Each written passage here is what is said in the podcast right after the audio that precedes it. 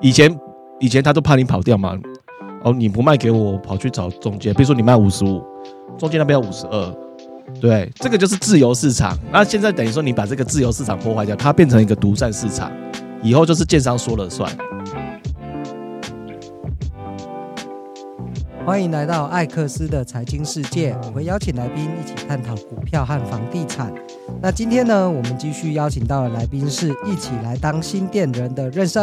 哎，大家好，我又来了。哎，任胜你好吼，那我想直接请教一个蛮直接的问题，就是我蛮困惑的是说，房价不管是从个人的生活体验，或者是政府的内政部的房价指数、信义房屋的房价指数，还有国泰的房价指数，都显示房价持续在创新高。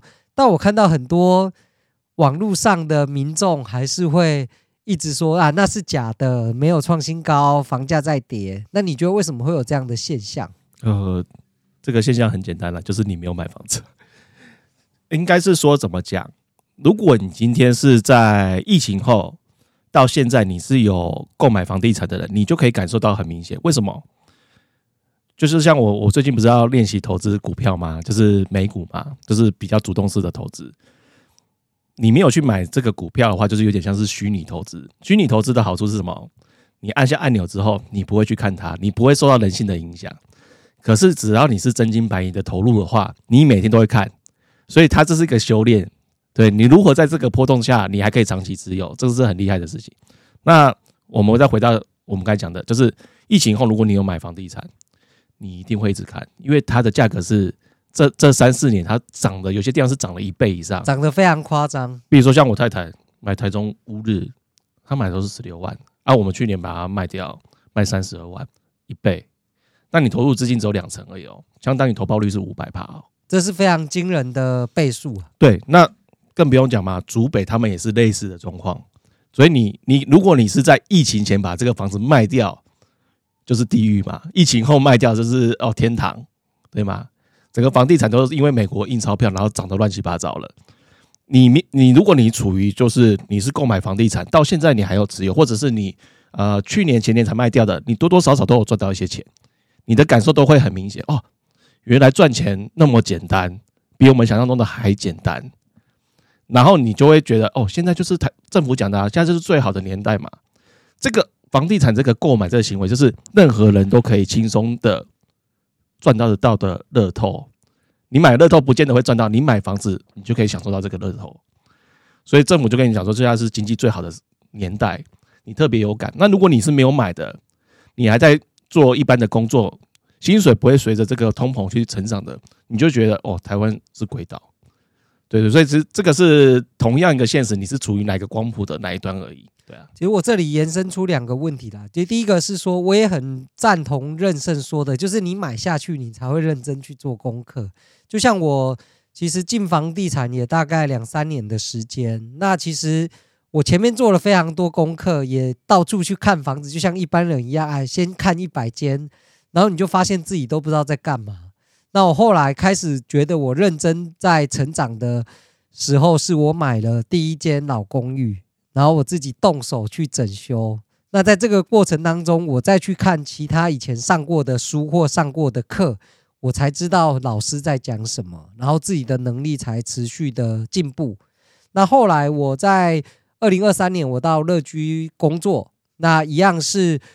学习到非常多其他县市的一些区域分析或是行情。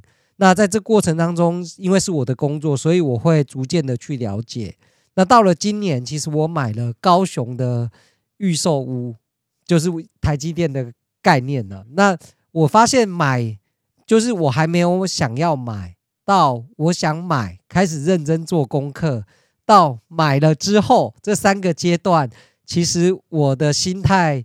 一直在改变，我就会变得很认真去看这。例如说，好，高雄以前跟我无关，我就会看看新闻就算了。但是现在开始跟我有关，我就会开始跟大家讨论高雄的政策啊，台积电最新的状况，收集利多。对，收集利多啊，当然利空我们也是会看一下的，但自然就像是你刚刚说的，可能我就会比较是忽略的状态。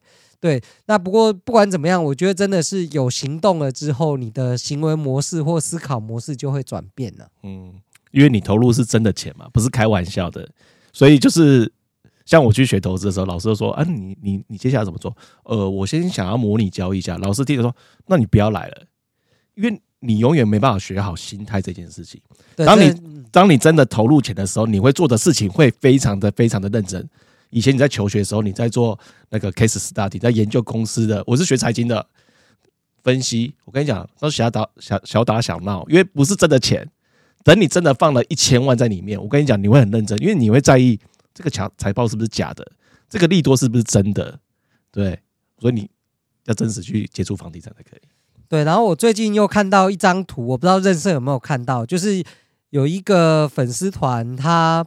的版主他 PO 了一一一张图，是比较房价指数的涨幅跟电子业、医生，还有可能一般餐饮业、住宿饭店业的薪资成长的比较。那发现我我发现两件事啦，第一个是房地产的涨幅是远远超过其他薪水提升的涨幅，所以绝对要研究房地产，这是第一个启发。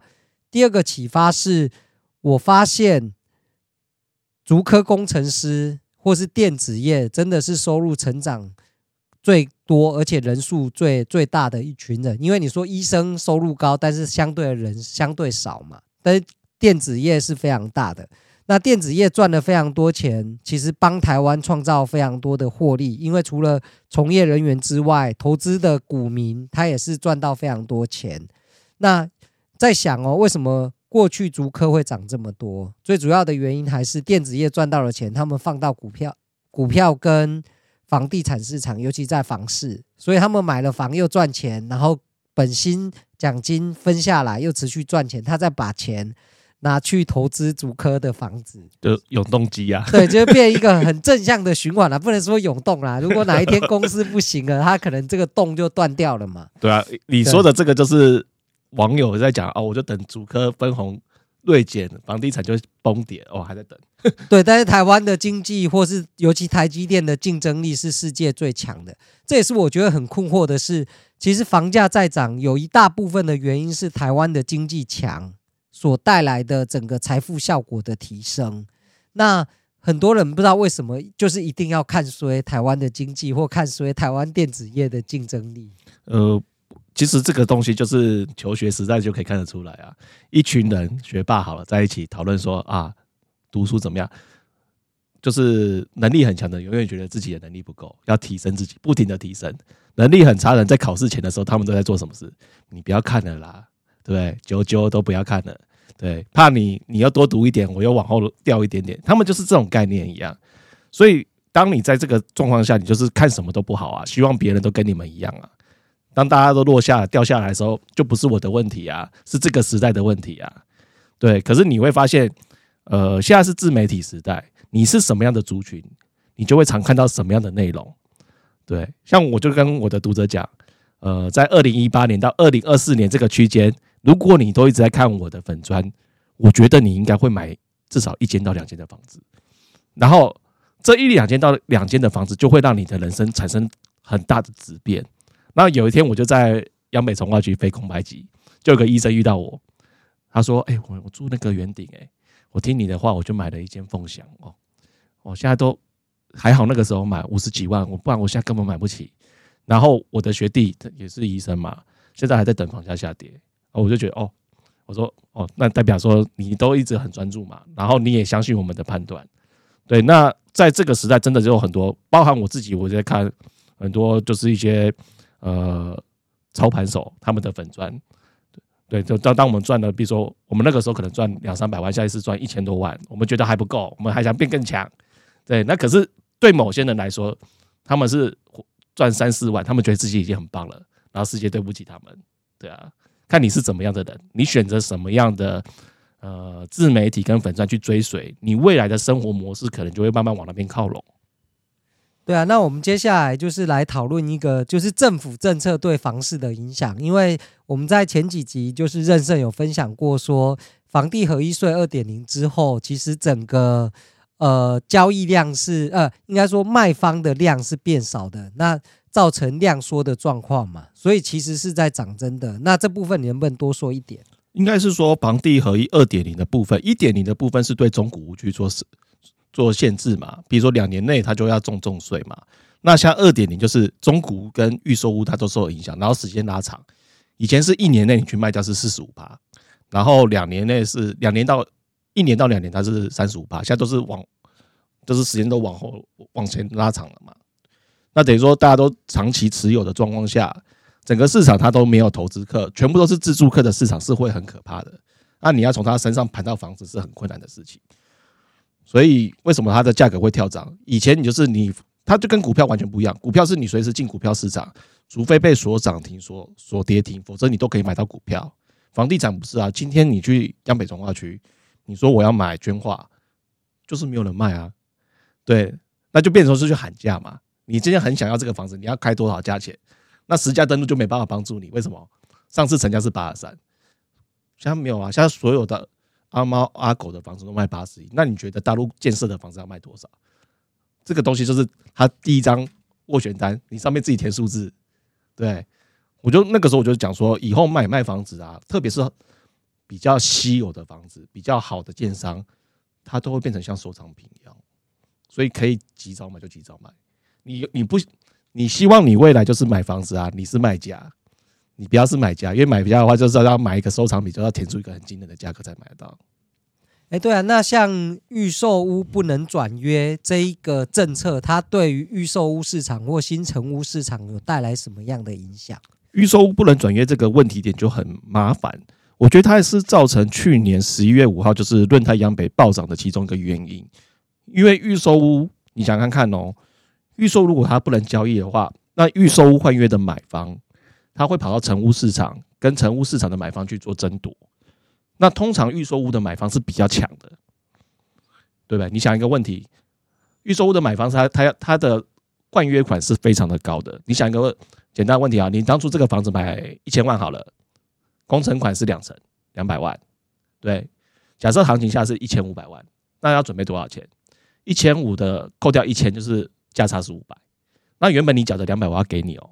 我要准备七百万，我才能买一个一千五百万的房子。那怎么可能要要这样换约？现金这么多，对，要那么多现金，为什么他还愿意换约？因为现在市场的行情更高了，更高。对，那可是到成屋市场好了，这个原本一千五百万的的的东西，他只要准备多少？两成三百万。所以很多人他会很想买，他撑到成屋市场的时候去买。我可以给你赚钱啊，但是我没那么多钱啊。成屋市场再跟你拼嘛。你到成屋市场刚好要遇到一这群妖怪。现金很多的妖怪，你抢不赢他。他原本可能成屋到一千五就结束了，因为有他们的存在，进价到一千六、一千七就是这样子。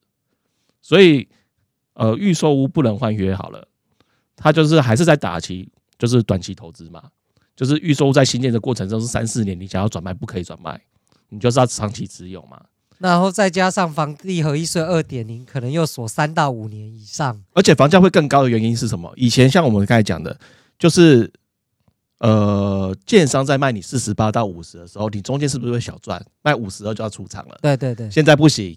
好，现在没有你们出现的时候，建商他会一口气调涨很多诶、欸。比如说呃，他原本卖四十八到五十，他现在直接跳到五十五。对啊，没错，因为而且像我自己去看暗场，代销对我的态度就是，哦，我讲完了，要不要买随便你。对，然后我今天开放四户啊，对，都会限制。对，四户，我这四户就卖五十五啊，你不买没关系，因为我们在下个月我们会再开放四户，那个时候就是五十七。然后说真的，我也不知道这个代销讲真的还讲假的啊，有的时候是我现在说好我要这一户，然后他说等一下我去查一下我们的系统，还会问一下。那个专案说，哎，这里还有没有？结果有时候去，他会说，哎，这间没有了，那另外一间你要不要看？啊，一样是要买，要买不买随便你。对啊，所以你现在就是看那个啊，第一线的案场在花式销售啊。以前以前他都怕你跑掉嘛，哦，你不卖给我，我跑去找中介，比如说你卖五十五，中介那边要五十二，对，这个就是自由市场。那现在等于说你把这个自由市场破坏掉，它变成一个独占市场，以后就是建商说了算。对，那你没有买到，你又没有那么多自备款怎么办？去成屋等，哦，成屋一堆，等等呢还会再涨啊？对，还会再涨，然后再加上你的竞争对手是口袋非常有钱的人，你把成换约的买方拉到成屋跟你竞争，对，你跟一堆妖怪竞争嘛？对，所以这也是为什么我我自己在观察啦，就是预售屋其实成交量还是持续在放大，很重要的原因，因为买预售屋，你只要是。呃，付的是签订，通常目前是十趴啦。那有些案子比较好的是，它中间不收你工程期款，嗯，那相对你的负担就会比较低。它也是一个政策上的调整嘛，因为接下来预售屋不能换约，你会比较紧张。像以前我们，比如说我们在买红普好了，它的定定签十趴，一开工就是六趴，这么硬哦，超硬。然后接下来的四趴，他只收二十趴，剩下的四趴，他在一年多，他把它收完。全部收完之后，他还要两年他才会盖好。以前是这样子，现在不没办法这样搞了。为什么？因为你不能换约，中间你发生什么事情你不敢保证，所以建商他就会哦呃，我知道你不敢不敢买嘛，因为你怕发生呃失业或者是离婚什么问题。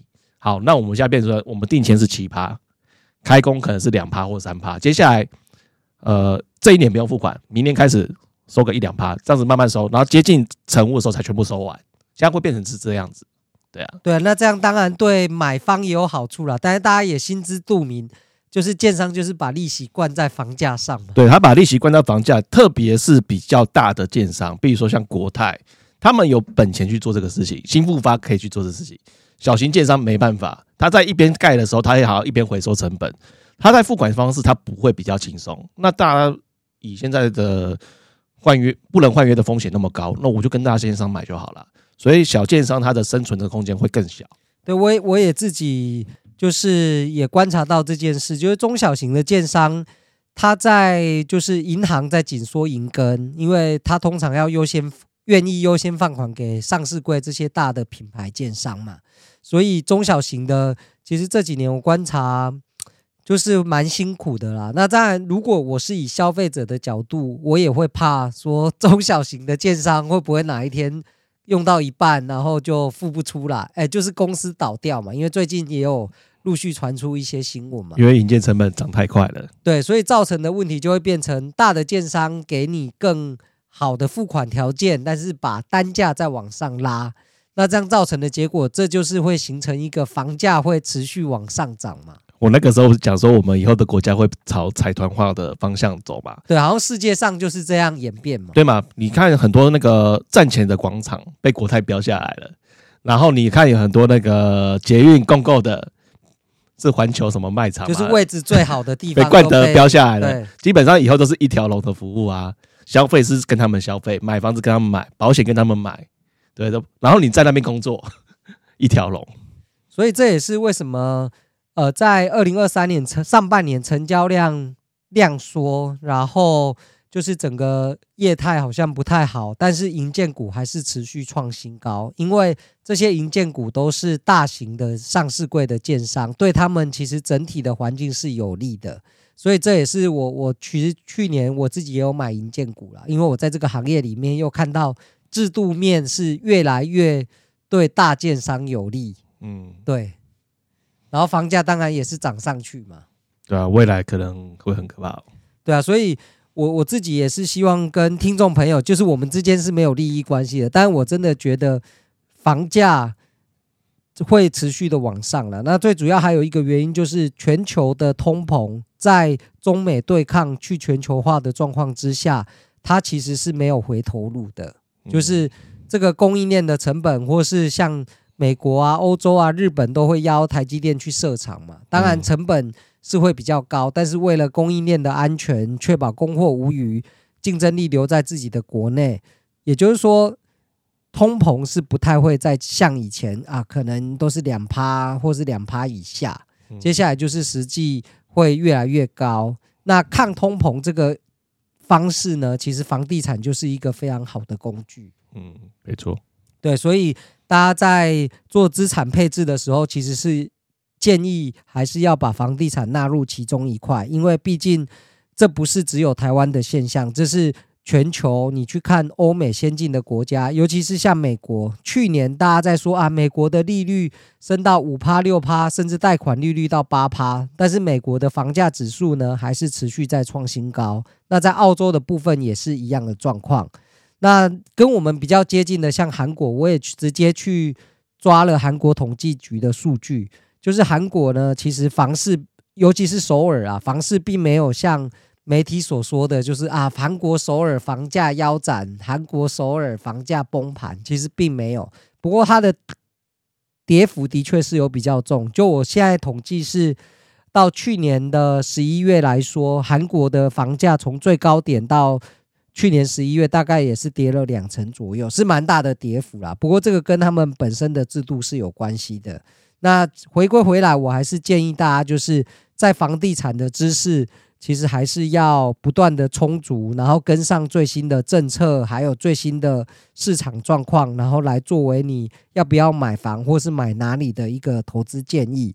那这边也是持续建议大家，就是可以去追踪，一起来当新店人的粉丝团，因为里面我觉得有蛮多呃市场上的观察或想法是很值得大家参考学习的。